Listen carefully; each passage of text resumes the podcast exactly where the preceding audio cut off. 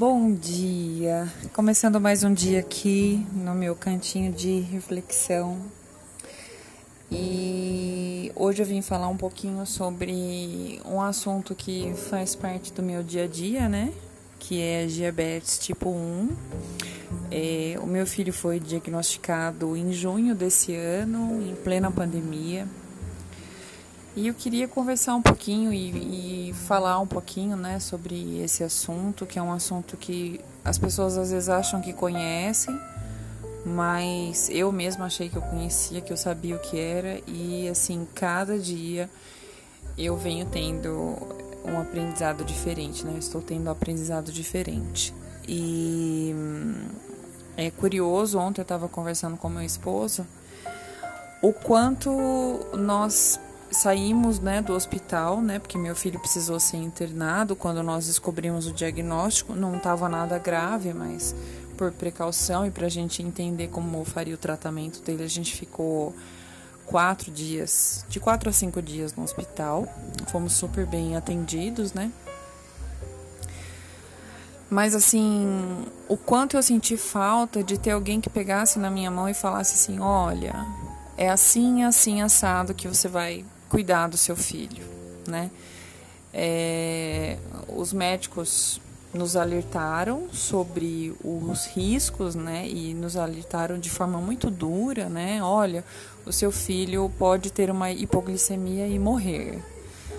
Então, na semana passada que eu passei com um segundo endócrino, né, para pedir uma segunda opinião, foi que eu foi pela primeira vez parece que eu tirei um peso das minhas costas porque é, eu venho eu, eu venho num estado de tensão desde que nós descobrimos porque a sensação que eu tenho é que eu não estou fazendo direito, né? Eu sempre tenho dúvida do que eu estou fazendo, então eu tenho medo de dar refeição para ele, eu tenho medo de dar insulina, eu tenho medo quando ele dorme, eu tenho medo quando ele acorda, eu tenho medo quando eu saio de casa. Então, assim, é um estado de alerta o tempo todo.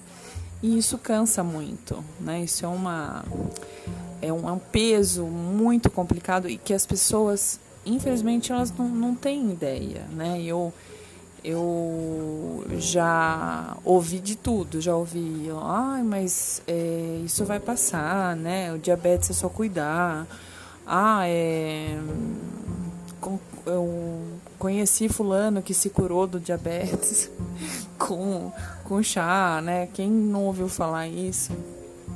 E ou a pessoa fala assim, ah, é só não comer pão que tá tudo certo. E é complicado. É uma doença assim que, que é difícil para quem está lidando com ela, porque não pelas restrições, porque às vezes as pessoas acham que, que quem é diabético não vai poder comer nada, que a pessoa está fadada a passar vontades o resto da vida. E não é isso, né? Mas o fato de você ser dependente de, um, de uma insulina, por exemplo, para o resto da sua vida, para você poder viver normalmente como as outras pessoas, o fato de você ter que ficar todos os dias fazendo um acompanhamento a cada duas horas de como está o seu corpo, de como está a glicemia, isso é muito cansativo.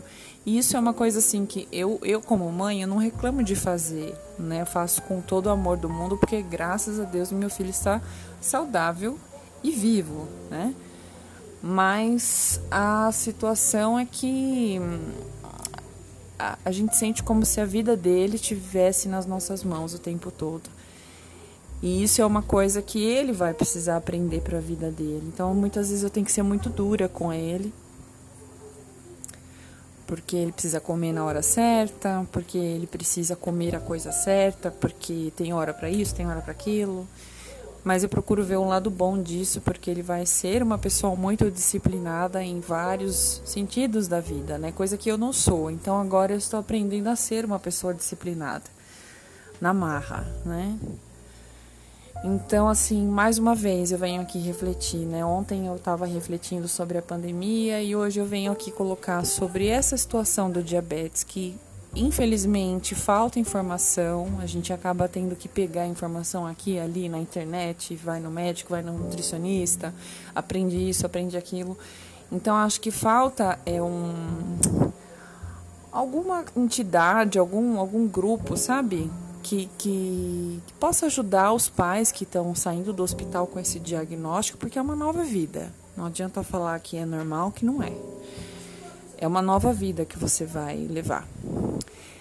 E então eu acho que deveria existir um grupo de apoio, um grupo onde as mães pudessem trocar ideias. Graças a Deus eu conheci mulheres maravilhosas, pessoas assim super solidárias no Instagram, é, aqui na minha cidade mesmo, que conversaram comigo, que me ajudaram, que assim perderam o tempo delas para me dar dicas, contar a história delas, sabe? Então assim eu achei Nessa parte, as pessoas são muito incríveis e muito solidárias, mas infelizmente a nossa cidade aqui, né, onde eu moro, Jundiaí, é, não tem um, um lugar específico para você colher essas informações.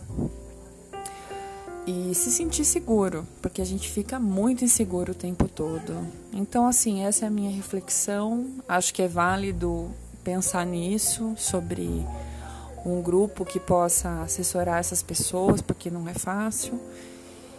E também assim, o quanto as mudanças, que muitas vezes parecem mudanças difíceis né, na nossa vida, situações complicadas, como uma questão de saúde, que tem que ter mais cuidado, que tem que ter mais disciplina, o quanto isso pode nos ajudar em, em outras coisas, né? O quanto isso vai, eu, eu procuro pensar o quanto isso vai nos trazer de benefício, tanto em questão da alimentação, que é uma coisa que já precisava mudar, quanto a questão da disciplina, dos horários, enfim, é uma é um aprendizado mesmo e eu acredito que a gente vai tirar proveito de toda essa situação, apesar da dificuldade que é lidar com o diabetes.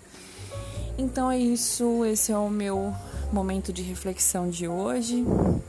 Estou aqui com meu café, obviamente.